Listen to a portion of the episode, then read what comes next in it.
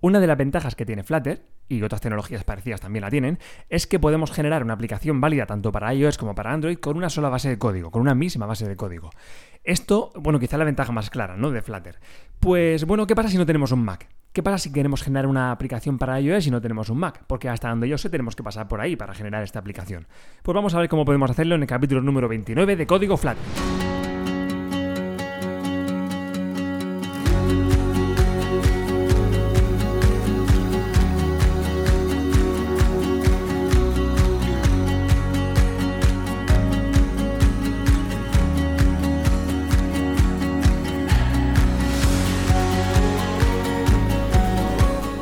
¿Qué tal? Bienvenidos a Código Flutter, bienvenidos al capítulo 29 de este podcast. Eh, bueno, pues bienvenidos al verano, a julio, que, bueno, bienvenidos al verano, hace ya tiempo que empezó el verano, pero no haya comentado el tema del verano. Eh, ya es final de julio, es día 22, estoy grabando el día 22, esto se publica la mañana, día 23 de julio. ¿Y qué pasa con el verano? Pues que el verano, pues ya sabéis que nos tiramos un poquito, yo seguramente iré a la playa algunos días, entonces ¿qué pasa? Que no voy a tener eh, mi rinconcito donde yo saco mi micrófono en mi casa, donde tengo aquí mi, mi tarjeta de sonido, mis cositas para grabar. Entonces, pues voy a intentar grabar lo suyo es que intentaré grabar capítulos para tenerlos preparados, pero no tengo ni idea del tiempo que dispongo, así que no se extrañe. Mi intención es la de seguir publicando, la de seguir teniendo episodios cada martes, pero no se extrañe si un martes de estos de agosto, pues no sale capítulo, sale tarde o yo qué sé, ¿vale? Entonces voy a intentar tenerlos, pero bueno, mm, eh, me aviso de que si, bueno, pues puede ser que por circunstancias y por contratiempos, pues no consiga tener algún capítulo este verano. Así que lo que sí es seguro es que en septiembre tendremos otra vez cada martes el capítulo y que este verano intentaré también tenerlo cada martes. Pero, eh, bueno, pues antes de fallar sin avisar, prefiero avisar.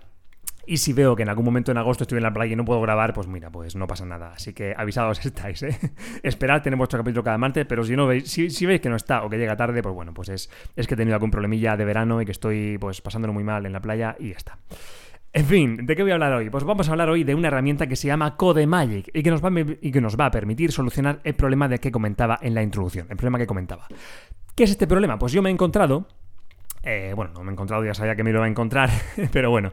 Lo que pasa es que yo, tengo un Windows, ¿vale? Entonces, cuando voy a generar una aplicación, cuando quiero generar una aplicación para iOS, para, para, para iPhone, quiero decir, pues resulta que no puedo tenerla, porque resulta que necesito pasar por un sistema operativo de Apple para poder generar este instalable, ¿vale? Con Flutter ya sabéis que podemos generar, podemos em, crear una, con una sola base de código. Em, aplicaciones multiplataforma, pero lo cierto es que una vez que la tenemos, necesitamos pasar por un sistema operativo de Apple para generar el fichero instalable y firmarlo para poder subirlo a la tienda de aplicaciones de Apple. Así que yo con mi Windows, eso que yo sepa, hasta donde yo puedo, hasta donde yo sé, no lo puedo hacer, ¿vale? Seguramente habrá alguna forma, pero yo no la conozco. Así que, bueno, pues me encuentro con este problema, que yo ahora mismo ya pues manejo lo suficiente de Flutter como para empezar a plantearme el a medio plazo hacer aplicaciones para iOS. Aún no lo he hecho porque no tengo la cuenta de desarrollador de Apple, que como sabéis pues cuesta un dinerito al año, no sé ahora mismo de lo que estamos hablando, no sé si son 60, 70, 100 euros, no sé mm, más o menos, pero creo que va por ahí la cosa. Entonces, hasta ahora no creo que no me sale rentable el pagar esa cuenta, pero em, creo que a medio plazo sí me podría empezar a salir rentable cuando con las aplicaciones que tenga en, en Android eh, consiga generar ese dinerillo, pues lo voy a invertir en esa cuenta de desarrollador. Total, que ya estoy empezando a echar un vistazo a cómo puedo empezar a publicar aplicaciones para Apple, porque hasta ahora no lo he hecho.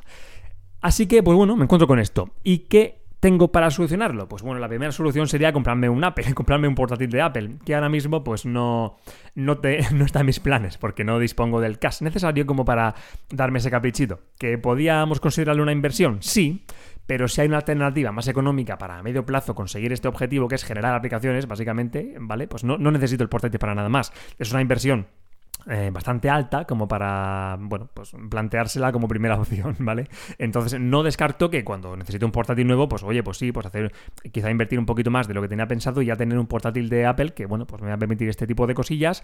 A mí realmente me da igual el sistema operativo. O sea, yo eh, tengo un Windows ahora mismo porque es lo que tengo, pero me da, en realidad me da igual Windows que Linux, que Apple. A mí lo que me gusta es mm, sentirme libre del sistema operativo y del portátil. O sea, yo tengo lo justo en el portátil a mí si se me quema el portátil me da igual. O sea, yo lo tengo todo en la nube, mi código en repositorios, mis ficheritos en Google Drive.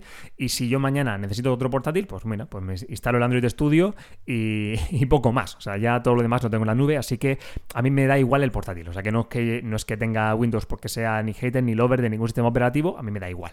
Pero bueno, quizá me plantee tener el, sistema, el próximo portátil de Apple por este tipo de cosillas. Lo cierto es que, como decía, ahora que necesito generar aplicaciones para, para iOS a medio plazo, eh, quiero encontrar otra opción para, bueno, pues que no sea comprarme un portátil nuevo. Entonces, en vez de gastarme mil y pico euros, pues voy a ver qué hay por ahí por el mercado que me pueda ayudar. Y me encuentro con esta aplicación de la que ya había oído hablar porque es un poquito conocida en el mundo de Flutter que se llama CodeMagic. ¿CodeMagic qué es? Es una web es una web que nos va a permitir, bueno, pues darnos de alta, iniciar sesión y nos va a permitir, a partir de un repositorio de Git que podemos tener en GitHub, en GitLab o en Bitbucket, eh, seguramente también podemos importarlo de alguna otra forma, pero bueno, en, estos tres, en estas tres plataformas de Git nos permite eh, decirle qué proyecto es nuestro proyecto y nos permite hacer un build de nuestro proyecto para generar los ficheros que necesitamos para instalarlo en los, en los, diferentes sistemas operativos. Es decir, que yo le paso mi proyecto de GitHub y esta plataforma me va a generar el punto APK y el punto creo que es app de, em, creo que es app lo que hace falta para, para, iPhone, si no me equivoco, si no me corregís. Total, que nos va a permitir esto, generar los ficheritos que necesitamos. ¿Esto cómo funciona? Pues bueno, funciona creo que a través de unas máquinas virtuales que tienen ahí instalado Flutter, Android Studio y Xcode y que nos va a, que nos va a permitir pues eso, hacer el build sin tener nada en nuestro dispositivo. O sea, yo si directamente trabajara en un blog de notas y tuviera todo mi repositorio, tuviera todo en un, repositorio, ¿vale? Pero no hubiera generado nada ni hubiera hecho un build de nada, con esta herramienta, con CodeMagic, podría hacer los builds de todo, ¿vale? Así que es una herramienta que es bastante útil para poder centralizar los builds de nuestros proyectos y poder generar estos instalables, estos instaladores que necesitamos para publicar en las tiendas de aplicaciones. Esto lo más, lo más, mm, quizá lo más cómodo es que nuestro propio IDE nos lo haga. Pero nuestro propio IDE no nos lo va a hacer para para los dos sistemas operativos, por lo menos hasta donde yo sé. Así que si queremos hacerlo a la vez, si queremos trabajar con los dos instaladores a la vez, pues es una opción muy recomendable y sobre todo si pasa como os pasa como a mí, que no tenemos otra forma de desarrollar, de exportar este fichero instalador para, para iPhone. ¿Vale? Entonces esto nos lo va a solucionar, nos soluciona la vida. Vamos, yo ahora mismo me ahorro los mil y pico pavos que me costaría un portátil nuevo de Apple con esta aplicación, con este portal web que se llama CodeMagic y que me permite hacer estas cosillas, ¿vale? ¿Cómo funciona un poco todo esto? Mira, pues os cuento, yo esto lo he probado esta mañana, esta mañana he iniciado sesión, ¿vale? Me he creado una cuenta, lo que te pide es, lo primero, eh, que, bueno, que hagas un login, que inicie sesión, que te registres. Y para registrarte, te pide que te registres con el inicio de sesión o de GitHub, o de Bitbucket, o de GitLab. ¿Vale? Ya sabéis que estas tres plataformas te permiten iniciar sesión como estas, como cuando te permiten en una página web iniciar sesión con Google o con Facebook, ¿vale? Pues también hay un inicio de sesión con tus credenciales de estas plataformas de Git, ¿vale? De repositorios de Git. Así que yo en mi caso, por ejemplo, he utilizado mi GitHub, que es un poco donde centralizo mis repositorios privados. Y eh, bueno, pues a partir de ahí inicio sesión con, este, con estas credenciales y automáticamente CodeMagic carga un listado con mis proyectos. ¿Vale? Con mis proyectos, identifica cuáles de esos proyectos son con Flutter y ahí me los prepara todos. Y me permite seleccionar el proyecto que yo quiera. Cuando selecciono el proyecto que yo quiero, lo que hace es automáticamente mm, darme la opción de hacer un build, ¿vale? Si yo hago un build de mi proyecto, automáticamente empieza a hacer... Estoy haciendo un montón automáticamente, ¿verdad? Bueno, no sé, creo que me estoy repitiendo un poco. Bueno, me vais a perdonar. en fin, que empiezan a descargarse las dependencias y todas estas cosas, porque que hace el build, se hace build para Android, se hace build para iOS y se generan los, ficheritos necesarios para publicar en las stores, ¿vale? Como decía, creo que son el APK y el app. Sí, eh, bueno, una de las cosas que se pueden hacer, obviamente, es subir los certificados y los ficheros de claves necesarios para firmar estos, em, estos ficheros necesarios, ¿vale? Entonces así el APK y el app saldrían directamente firmados y podríamos subirlo a la tienda de aplicaciones para generar una versión publicable, por así decirlo, ¿vale? Entonces esta plataforma nos puede ayudar un montón para generar este tipo de cosillas. Ya os digo, yo que no tengo Apple, si quiero publicar una aplicación en la tienda de, en el, en, el, en el Play Store, en la tienda de Apple, con esto lo puedo hacer. Con esto puedo exportar el fichero que necesito. Creo que hasta me permite gestionar el subirlo a la tienda de aplicaciones. Eso no estoy seguro, ¿eh? creo haberlo leído por algún lado, no lo he probado, obviamente, cuando lo pruebe ya os lo comentaré, pero creo que también permite hacer esto. No sé si merece la pena o no, pero es una opción que creo que te da. ¿Vale? Más cosillas que se pueden hacer. Se pueden configurar workflows, workflows, como se diga, workflows, para, para automatizar un proceso. ¿no? También eh, esto se hace con el objetivo de pasar, sobre todo de pasar los tests de la aplicación antes de hacer el build. ¿Vale? Si yo tengo unos tests definidos para mi aplicación, unos tests unitarios o de lo que sea, puedo decirle, oye, antes de hacer el build, asegúrate de que los tests pasan. Esto tiene mucho sentido, porque así. Em, antes de imagínate que he hecho un cambio y que, bueno, pues no lo he visto antes, no he pasado mis test antes por lo que sea, se me ha olvidado y así me aseguro de que todos mis tests pasan, de que todo está bien antes de generar los ficheritos exportables, ¿vale? Así cuando lo suba a mi tienda de aplicaciones, pues todo está bien probadito y mis tests están todos bien probaditos porque ya, eh, bueno, tiene sentido de que, que los tests sean algo necesario para que la aplicación se pueda publicar. Ya comentaremos sobre test en código Flutter, que aún no hemos comentado nada en este podcast, en este podcast, digo yo, podcast, en este podcast pero el tema de los tests es algo muy interesante y muy, muy recomendable. Más cositas que se pueden hacer. Bueno, pues una cosa que tampoco he probado y cuando pruebe os la comentaré, es que se pueden hacer tests en diferentes dispositivos reales. Esto tiene que ser, no sé si son máquinas virtuales, no sé si son dispositivos reales conectados a, aquí a alguna máquina virtual, pero que te permite hacerlo. El caso es que podemos de alguna forma decirle que se ejecuten nuestros tests en diferentes dispositivos reales. Imagino que habrá una selección de dispositivos a elegir y que podemos pasar nuestros tests ahí.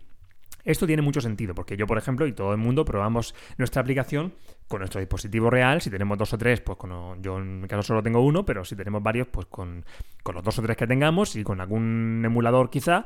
Pero lo ideal sería probarlo con el máximo, número de dispositivos posibles. Imagínate que estoy publicando una aplicación para España y resulta que yo sé que, por estadísticas, que la mayoría de gente en España pues tiene eh, bueno pues un modelo de dispositivo o un tamaño de pantalla concreto o tanto porcentaje de gente tiene este otro modelo. Pues lo ideal es probarlo con ese modelo vale para asegurarme de que bueno pues que en ese modelo que tiene la mayoría de la gente la aplicación va a ir vale lo suyo es probarlo con diferentes sistemas operativos con diferentes tamaños de pantalla y todo eso si se puede si tenemos una selección de dispositivos con esas características a nuestra disposición pues es ideal poder automatizar nuestros tests ahí y saber que nuestra aplicación va a ir bien en esos dispositivos, ¿vale? Así que totalmente recomendable, también es una opción muy buena, que no he probado y que cuando la pruebe os diré. Lo que sí he hecho es probar hacer un build de un par de aplicaciones para ver qué pasa y efectivamente está muy bien, ¿vale? ¿Esto cómo, cómo va? Que por eso decía lo de que lo he probado. Va, o sea, quiero decir, esto es gratis, eso te pago, ¿cómo va? ¿Cómo va esto? ¿Cómo puedo apuntarme a esta plataforma? ¿Cómo puedo utilizarla para mis proyectos? Pues bien, esto va por minutos automática, o sea, iba a decir automáticamente otra vez, ¿eh? Estoy rayándome un poquito en este podcast. En fin, que tenemos 500 minutos de bill gratis al mes para equipos de como máximo dos personas. O sea, si somos un, autónomo o dos autónomos, los que estamos, yo no soy autónomo, pero bueno, por poner un ejemplo, por ponerme de ejemplo, eh, los que estamos trabajando con esto, dispondremos de 500 minutos al mes de bill gratis para hacer esto, ¿vale? Esto puede ser o no suficiente según el uso intensivo o el uso más o menos intensivo que le demos a la plataforma, pero bueno, para empezar es más que suficiente. Para probar a hacer alguna exportación es más que suficiente, ¿vale? Luego a partir de ahí, pues tenemos que pagar 19 dólares más por cada 500 minutos más y 10 dólares más por cada miembro del equipo, por cada persona. ¿Vale? Si somos una empresa y somos 10 personas, pues tenemos que pagar esos 10 eh, dólares de más por cada, eh, bueno, por cada persona que exceda de esos dos puestos gratuitos. Y luego por los 500 minutos de bill. ¿Cuántos minutos tardamos en hacer un bill? Pues yo he hecho una prueba con una aplicación para ver cuál es el mínimo quizá, ¿no? Con una aplicación súper básica que pinta un, par de widgets en pantalla y una fotito y poco más. Y eso tarda 11 minutos en hacer el build, ¿vale? Prepara la máquina virtual, ahí se tarda un poquito, hace el build, se descargan las dependencias. 11 minutos. Tenemos 500. O sea que para hacer unas pruebas es más que suficiente. Para quizá trabajar con una aplicación, para hacer quizá los mm, solamente exportar las últimas versiones, las versiones finales, y todas las demás pruebas las hacemos con nuestro IDE eh, pues puede ser suficiente. ¿Vale? No sé, porque no le, da un, no le un uso intensivo, no sé si es más o menos, em, no, sé, si se puede quedar corto o si va sobrado, pero lo cierto es que para empezar y probarlo es más que suficiente, ¿vale? Es gratuito, 500 minutos de bill al mes, como digo. Creo que no hay límite de proyectos, no lo sé, creo que no me ha parecido leer, perdón, hay, que haya un límite de proyectos, pero bueno, em, si lo hay, pues bueno, tampoco creo que sea demasiado grande. Demasiado corto, quiero decir. En fin, solamente quería con este podcast que conocíais esta herramienta porque creo que puede ser muy útil y además creo que puede crecer y proporcionarnos más, em, más utilidades, más funcionalidades a los desarrolladores. A mí por lo menos creo que me va a ser de muchísima utilidad, ¿vale? Porque me va a permitir poder hacer, poder generar aplicaciones para iOS sin tener un portátil, un equipo de Apple. Y eso, de momento, me conviene muchísimo. Porque ya te digo, son mil y pico euros los que me puede costar un portátil. Y em, bueno, pues si empiezo a utilizar esto de forma muy intensiva y pago 20 euros, 20 dólares, creo que son dólares más al mes, decía que eran 19 dólares porque hay minutos más, ¿vale? Pues imagínate que pago 19, otros 19 y otros más por tener 2000 minutos de build pues todavía me estoy ahorrando muchísimo dinero, ¿vale? Entonces, eh, si veo que hago tantísimo uso de Bill que me merece la pena pagar un portátil nuevo, pues bueno, pues ya lo veremos, ¿no? Pero creo que no va a ser así. El caso es que de momento me va a servir muchísimo. Y también, oye, nos permite centralizar, ¿por qué no?, los builds. ¿Vale? Es una maravilla que podamos directamente desde nuestro repositorio, ¿vale? Tener esto, esta, esta capacidad. Así que, por supuesto, tenéis que tener vuestro código en un repositorio, pero es que eso, aunque no utilicéis CodeMagic es obligatorio, ¿vale? Sí o sí, aunque sea solo por backup, aunque trabajéis con vosotros mismos, ¿vale? Yo, de momento, mis proyectos solo los trabajo yo. bueno, en su mayoría. En alguno también tengo algún proyecto compartido y tal, pero eh, lo cierto es que la gran mayoría de mis proyectos eh, solo, son, solo son míos, solo trabajo yo, solo pongo yo el código, ¿vale? Solo hago yo los commit y los push. Pero aún así los tengo en un repositorio, por lo que decía, aunque sea solo como backup, ¿vale? Aunque, aunque no haga ramas ni haga nada más, ¿eh? aunque sea solo como backup para decir, si se me quema el portátil me da igual, lo tengo todo en la nube, lo tengo todo guardadito y protegido en un repositorio, además son gratuitos, es que hasta en GitHub ahora son gratuitos los repositorios privados. Antes que sabéis que en GitHub era gratuito tener repositorios eh, abiertos, libres, de, código libre, pero los repositorios privados eran de pago. Tampoco era, creo que eran 7 euros al mes. Yo antes lo, estuve pagando un tiempo. Pero es que ahora ni eso. Es que ahora, eh, no sé, habrá un límite también, pero yo tengo unos cuantos repositorios privados y ahí están. Son para mí, son gratis. Así que no hay excusa, hay que utilizar repositorios, aunque sea solo como backup. Y fíjate que aquí nos es de muchísima utilidad, porque yo inicio sesión aquí es que no tengo ni que registrarme. Inicio sesión en codemagic.io, como decía, con mi cuenta de GitHub y tengo todos mis proyectitos ahí. Y es que digo, a ver, de cuál quiero hacer un build, selecciono uno, le doy a build y ya lo tengo. O sea, está todo ahí, tengo mi proyecto subido. Y es una maravilla. Obviamente creo que se puede seleccionar, si tienes un proyecto con varias ramas y varias versiones y tal, puedes seleccionar de qué rama, eh, con qué rama quieres trabajar. Es tiene muchas opciones que aún no he probado, pero es una plataforma que es muy, muy interesante, ¿vale? Y luego también por lo que decía de trabajar todo en la nube. O sea, si yo mañana digo, uy, necesito, estoy en un, yo qué sé, en una cafetería y necesito sí o sí generar unos instaladores de mis aplicaciones, pues es que me da igual el portátil que sea. Lo tengo todo en la nube. Entro aquí, inicio sesión, le doy al build de mi proyecto y ya está. Y me descargo mi ejecutable y lo subo a, donde lo necesite pero no tengo ni que tener ya un IDE para generar un. para exportar un instalable. Eso es una maravilla. O sea, cuantas más cosas tengamos así en software en la nube, mejor.